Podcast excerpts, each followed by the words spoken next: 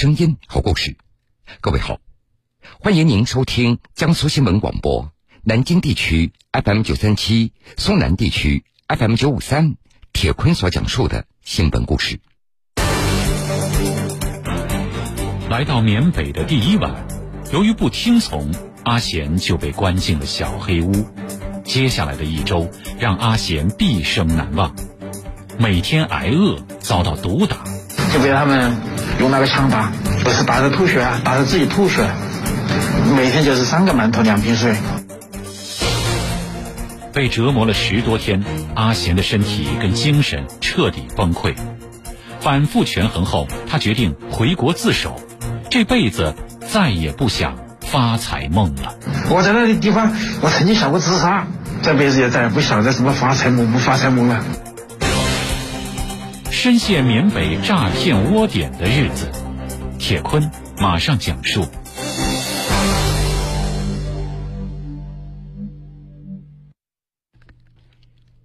黑暗中，阿贤恍若隔世。仅仅一个多月前，他还对缅北的高薪生活充满着无限的遐想。去年年初，新冠疫情爆发，家住在湖北孝感的阿贤几乎每天都宅在家里玩游戏，成了他唯一的消遣。因为脚受过伤，有钢钉在里面，阿贤在工地里重活也干不了。去年四月份。复工复产以后，阿贤开始找工作了。然而，由于文化程度不高，再加上脚上有伤，找工作并不顺利。心灰意冷之下，阿贤他只好再次回到游戏当中来寻找慰藉。这个时候，一个叫做小军的人出现了。两人经常在一起聊天、打游戏，很快也就成了朋友。有一次，小军对阿贤说。你有没有想过到国外去打工呢？有的国家博彩娱乐业非常多，可以挣到很多工资，做一个保镖、酒保、司机都可以。听到可以挣到钱，阿贤也就心动了。这个小娟似乎很有能力，很快也就帮着阿贤介绍了每个月工资一万多元的工作，并且还给了一千多元的路费。让阿贤到云南以后再联系具体的出境事宜。出国找工作，这毕竟是一个大事情，阿贤多多少少有些疑虑。工作绝对没有问题，路费我都包了。现在都是法治社会，你怕什么呢？小军斩钉截铁的态度和阿贤对高薪工作的渴望，终于战胜了他内心深处的不安。去年八月初。阿贤来到昆明，他准备出国打工挣钱。小军让人开车把阿贤送到普洱，然后转乘面包车到孟连。十多个小时的行程让阿贤感觉到有些疲惫，可是接下来的行程让他万万没有想到，阿贤和其他二十多人被拉到了一座大山的脚下。山非常高。阿贤和一起外出务工的二十多个人一起跟着向导在深山密林当中艰难的行走着，偏僻的小路荒无人烟。走了十五个小时以后，阿贤终于意识到，自己和这些人是在偷渡。这个时候，他有些害怕了，想打退堂鼓，可是周围都是山高林密、羊肠小道，离开向导，他根本找不到回去的路。就这样。二十多人懵懵懂懂，终于坐上橡皮艇渡过河，到了缅甸的北部。到了缅北以后，阿贤他们被送到一栋民房里，在等待的过程中，陆陆续续又来了三四批偷渡者。第二天一大早，民房里六十多人被集中送到医院体检办理暂住证。这个时候，阿贤的心中越来越不安了。他拿起手机拨通了小军的电话。电话那头，小军向阿贤保证：“你不要担心，只要你服从安排，办好手续，会有人来接你的。”阿贤没有想到的是，这竟然是他和小军最后一次通话了。暂住证办好以后，阿贤终于来到公司，而眼前的一幕让他非常震惊：高墙电网。还有持枪的人在站岗，证件和手机都要上交登记。阿贤他以前坐过牢，那个地方给他的感觉就是监狱，但是后悔已经来不及了。一共全程下来的话，差不多走了十五个小时吧，就跟监狱一样的，高墙电网，门口有枪兵站岗，拿着那个冲锋枪，就把手机、身份证，就是能跟外线通讯的东西全都拿走了。阿贤被安排到一楼的一间宿舍休息，宿舍里大概有七八个人，此外还有两名武装人员和他们同住，武装人员负责看管他们。舍友彼此之间被禁止交谈，也不能外出。手机交了，自由也被限制了。这个时候，阿贤他隐隐约约的明白了，自己被骗了。从一开始，这就是小军所设下的一个圈套。下猪盘、刷单等等等等。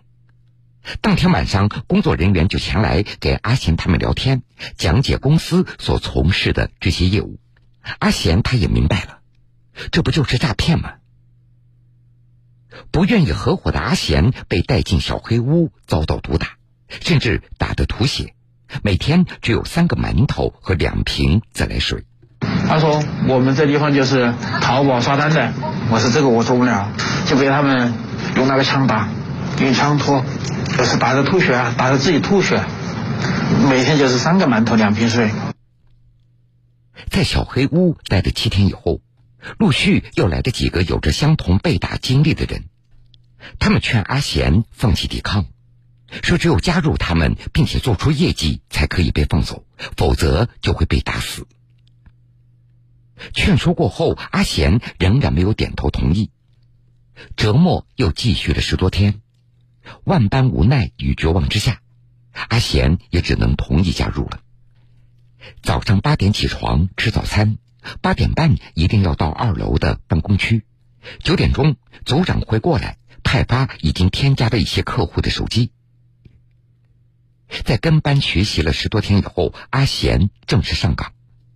阿贤他们被分为几个小组，每组八到十人，被分在一个房间。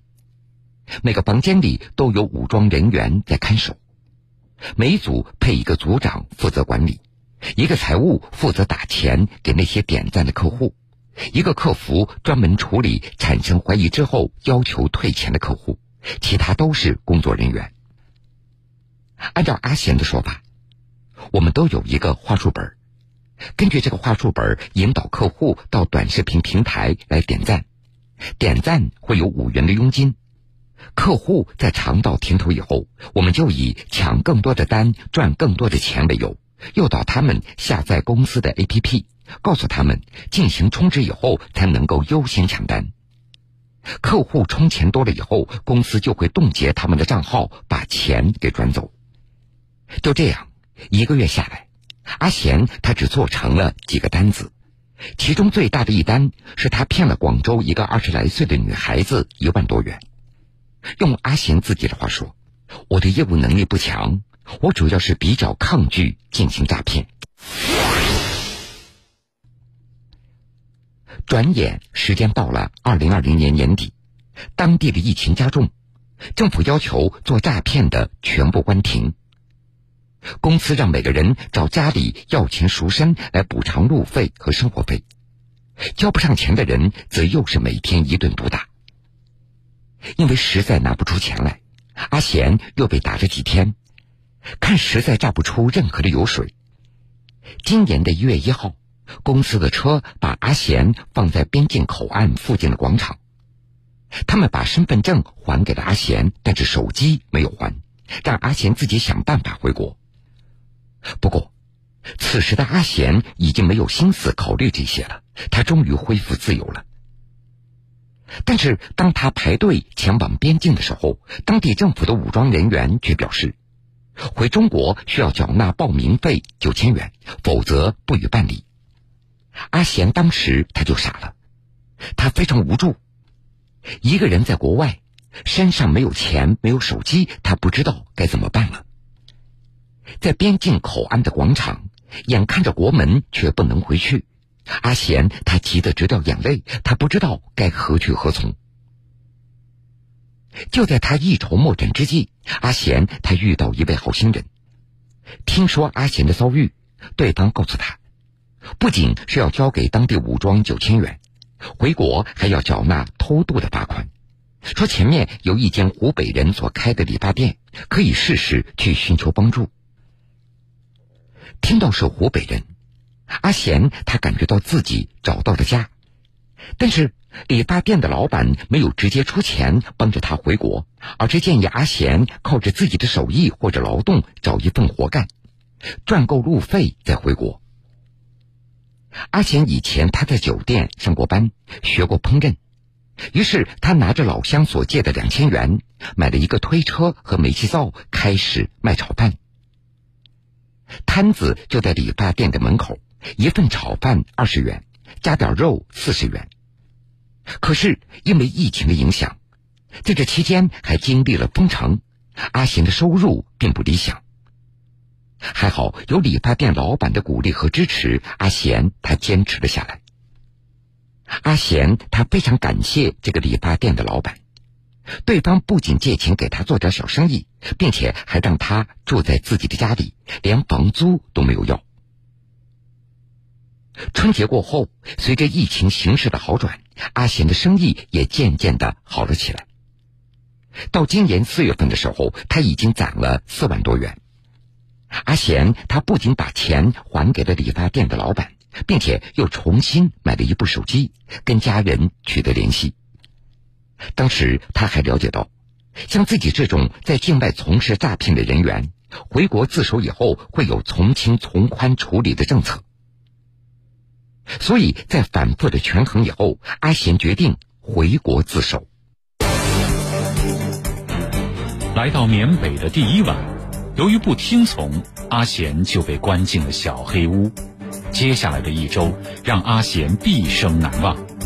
每天挨饿，遭到毒打，就被他们用那个枪打，不是打的吐血啊，打的自己吐血。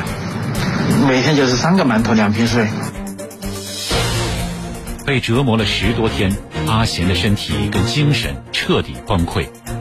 反复权衡后，他决定回国自首，这辈子再也不想发财梦了。我在那个地方，我曾经想过自杀，这辈子也再也不想着什么发财梦不发财梦了。深陷缅北诈骗窝点的日子，铁坤继续讲述。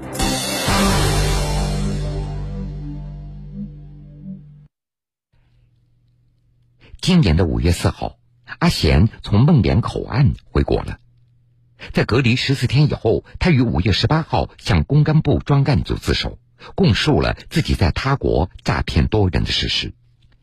目前，阿贤因涉嫌诈骗已经被依法逮捕。在看守所里，阿贤他流下了悔恨的泪水。用他的话说，在缅北的日子比坐牢还要苦。我曾经想过自杀，可是那里连自杀的机会都不会给你。我这辈子再也不想这个发财梦了。我被他们折磨了半个月左右的时间，我诈骗了，他一毛钱都没给过我。我想劝，我想劝很多人，缅甸真的不是比我坐牢还苦，真的。我在那个地方，我曾经想过自杀，但是连自杀的意味都没有。这辈子也再也不想着什么发财梦不发财梦了。短短几个月，阿贤就经历了无助、恐惧、绝望，甚至是生死。直到这时，他才发现，最安心的一段时光，却是回国前卖炒饭的日子。用他的话说，用自己的双手赚的钱，永远那都是最踏实的。好了，各位，这个时间段的新闻故事，铁坤先为各位讲述到这儿。